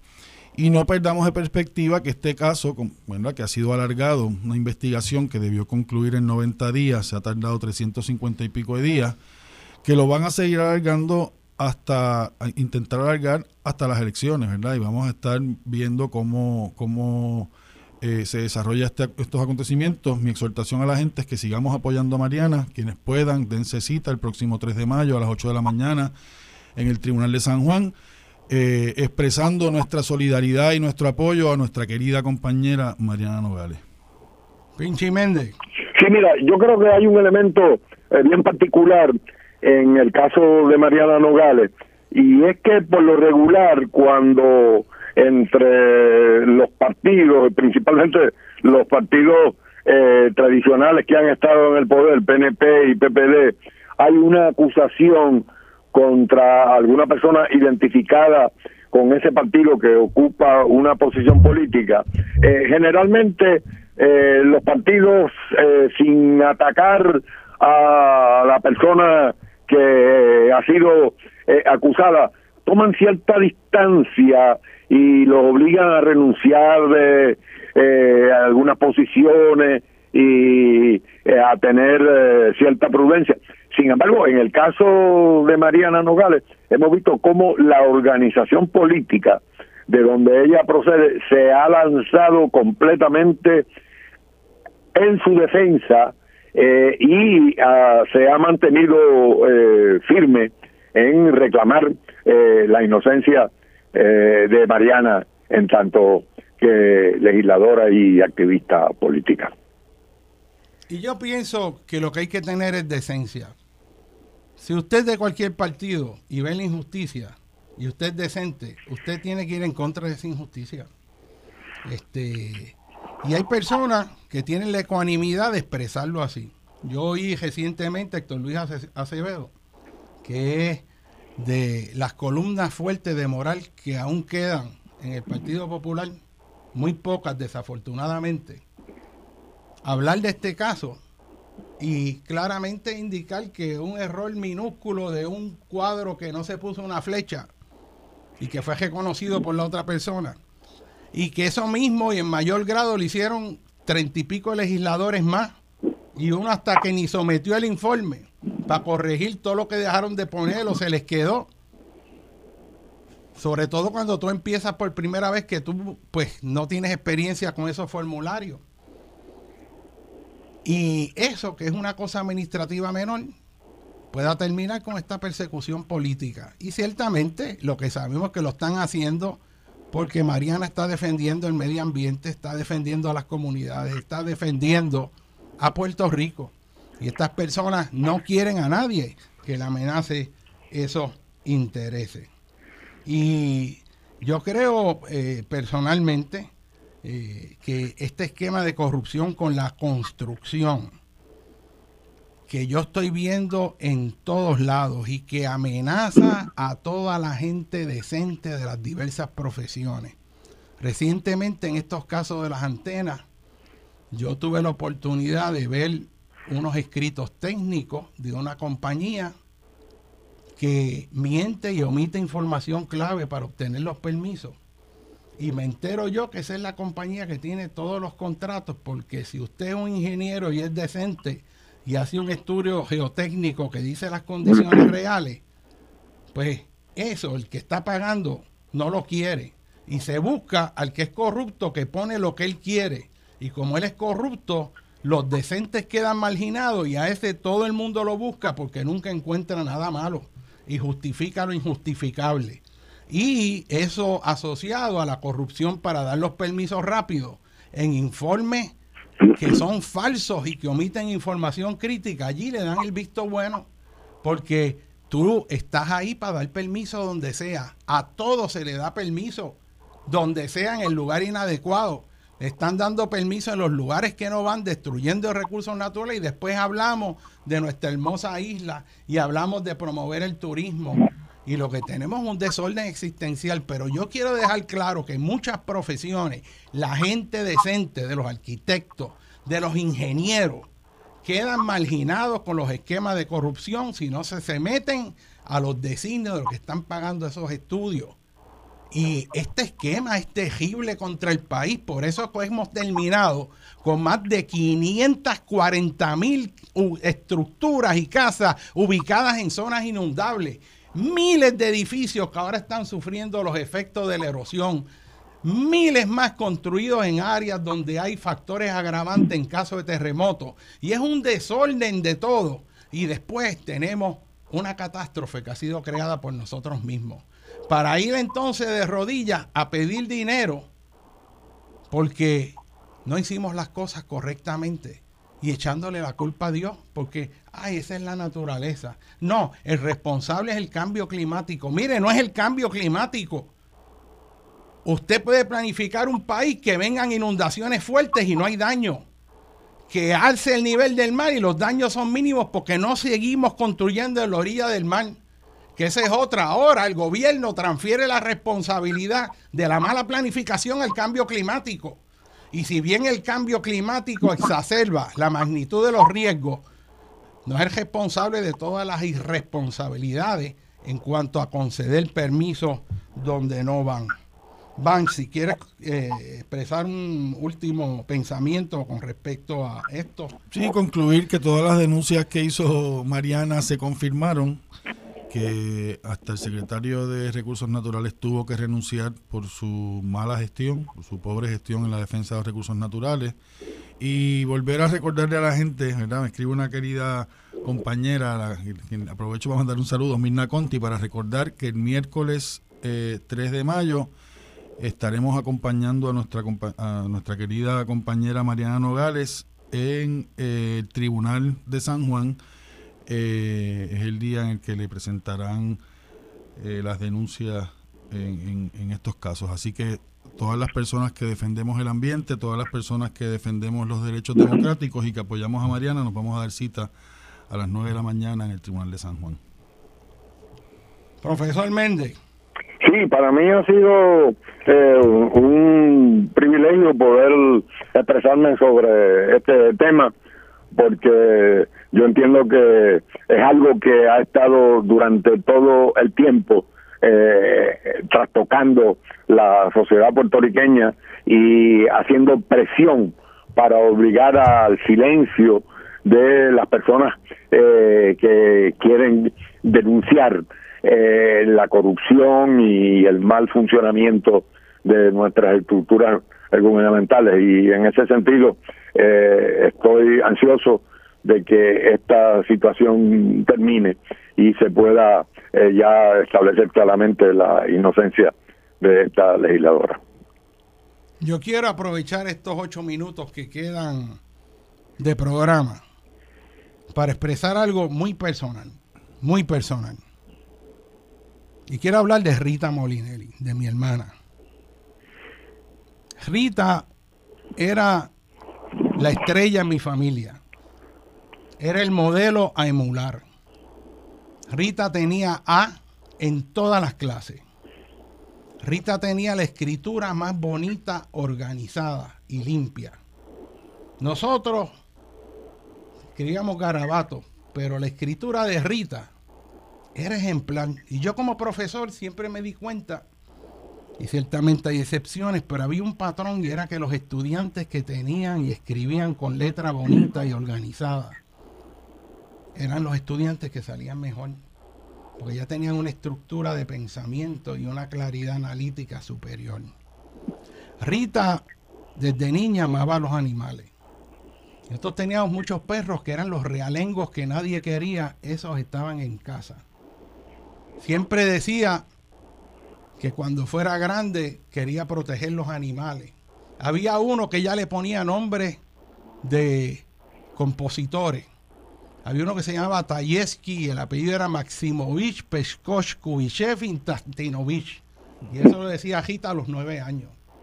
Rita, cuando llegaba a visita a casa, mi padre orgulloso y mi madre, le decía, Rita, tócale una pieza de piano. Y Rita tocaba piano clásico a los 10, 11 años. Y tocaba a Mozart, a Frank Liszt. Y papi allí orgulloso de ver a su nena con el amor con que tocaba el piano. Y Rita siempre fue muy distinguida intelectualmente. Y para mí fue como una estrella a seguir. Yo siempre la miré por su rectitud y su valentía. Cuando entró en la universidad, Rita Molinelli salió en defensa de Puerto Rico contra la guerra de Vietnam. Era la época dura de la universidad. La época en que si usted se manifestaba en la universidad, lo botaban de la casa. Y en no pocas ocasiones yo me levantaba en casa y había gente durmiendo en los sofás, en los pasillos, que los habían botado de las casas y no tenían dónde dormir. Amigas de Rita, sin casa porque las botaron por expresarse. Y es que cuando usted es joven es cuando usted está más libre. Y mi padre decía que la edad en que uno tenía para creer que puede cambiar el mundo y hacerlo mejor era cuando era joven, que ahí uno está limpio y puro, uno tiene esperanza, tiene energía y eso hay que protegerlo. Esa vitalidad que reclama los espacios de un mundo mejor, no lo podemos aplastar en este país. Este es un momento en Puerto Rico que tenemos que volver a atrevernos a soñar, que lo más que tenemos que hacer es aprovechar las mentes limpias y puras que quieren crear un futuro mejor, en vez de ahogarlas y aplastarlas con la oscuridad de la maldad. Este es un país que tiene un potencial extraordinario y esa juventud que viene, yo estoy seguro que va a echar hacia adelante y cambiar este país. Rita siempre fue valiente, escribía maravillosamente, se hizo abogada, se casó, aún criando bebés recién nacidos, estudió leyes y de hecho cuando tomó los exámenes de leyes, no tuvo tiempo ni de repasar ni de coger clases. Y lo pasó con notas muy altas de la primera, yendo a las clases y oyendo. A la misma vez, allí cuando vivía en una casa en Bonneville Heights, en Cagua, allí con sus hijas, con Mariana, en su vientre, y ella estudiando leyes. Y así ha luchado en la vida. Y empezó a abrir un espacio como empresaria puertorriqueña, casa a casa, bregando con toda la competencia de todas esas supercorporaciones extranjeras. Y hay una mujer sola que batalla en el mundo, que es lo que queremos promover en Puerto Rico, que queremos que el puertorriqueño potencie sus capacidades plenas. Y aquí tenemos a estos legisladores que han estado viviendo del gobierno, buscando aplastar lo mejor de este país. Este es un momento de reflexión profunda en torno a nuestra vida. Y usted en la vida puede decidir dos cosas. Yo vengo aquí con el mapa existencial de qué yo le voy a sacar a la vida para mí. Cuando usted se ve buscando sacarle a la vida para usted, usted lo que está viendo es buscar lo que le conviene y no lo que es justo. Si usted se ve en el mundo en torno a que yo le saco a todo el mundo, usted se amolda a todo después que le convenga. Y ese paradigma yo lo veo demasiado en Puerto Rico. Si me conviene, cuenta conmigo. Si no me conviene, no cuentes conmigo. Y eso hace que la gente ve una situación injusta y mira hacia el otro lado porque no le conviene. Y permite entonces el abuso. La gente, cuando el Estado busca desagregar la conciencia colectiva, hace que solamente piensen en términos individuales. Sin embargo, este país tiene una fuerza que tiene que redescubrir, que es la fuerza de un Puerto Rico unido. Un Puerto Rico que puede ser mucho mejor de lo que somos. Que podemos tener un país que sea ejemplo en el mundo. Y en realidad, si usted se pone a pensar esta oportunidad extraordinaria todos estos recursos económicos, si hubiera un gobierno inteligente con visión y prioridades en un país que las necesita, podría utilizarse todo esto para dar pie a un país que en vez de cada día pedir más, un país que pida menos. Y que pida menos porque él produce. A fin de cuentas, cuando uno cría a los hijos, uno lo que quiere es que esos hijos aprendan a autosostenerse. Y de igual manera que uno hace eso con sus hijos, tenemos que hacer con el país. Y Puerto Rico, en esta madeja de corrupción, tiene que establecerse a quién va a apoyar. Si va a seguir con los partidos del pasado que nos llevaron a la quiebra, que nos llevaron a la corrupción, que llevaron al gobierno federal a meter funcionarios de gobierno presos, o un Puerto Rico que tenga esperanza. Un Puerto Rico que vea no las cosas como fueron ni como son solamente, sino como pueden ser. Eso es un país que en vez de estar lleno de amenazas, de miedo y libelo, es un país que se abra las mejores ideas para ponerse en sus propios pies. Yo quiero, por último, expresar lo siguiente. A mí me indigna profundamente el abuso que están cometiendo. Ya yo caminé ese camino. Y luego de eso, yo me propuse que donde yo viera que hay injusticia, yo tengo que intervenir. Porque si no, eso se sigue agrandando. Yo quiero que sepa que el abuso que quieren cometer, yo tengo esperanza que no se dé. Yo tengo esperanza que haya luz y justicia. Si hay justicia, todo eso se derrumba instantáneamente. Si la corrupción puede más, vamos a batallarla. Y se va a estar batallando. Hay un plano político, naturalmente, pero yo quiero que sepan que a nivel personal, yo, José Molinelli, voy a estar defendiendo a mi hermana, a Mariana, no solo porque son familia, sino porque tienen la razón. Y no voy a permitir la injusticia que quieren fabricar contra ella. Y voy a estar ahí y donde hay un foro que estén mintiendo, voy a retarlos a que me den la oportunidad de combatir esa mentira de igual a igual. Porque ya está bueno de estar repitiendo mentiras sin poder oír al otro lado. Y hay que buscar un balance en cuanto a la expresión pública. Mariana y Rita, Dios te bendiga. Tenemos la razón y vamos a salir airosos de todo este terrible proceso. Y le digo a Rivera Chats y al señor este que se llama Gregorio Matías que respeten a la gente decente en Puerto Rico. Que la inmundicia e indecencia que sale de su voz termine.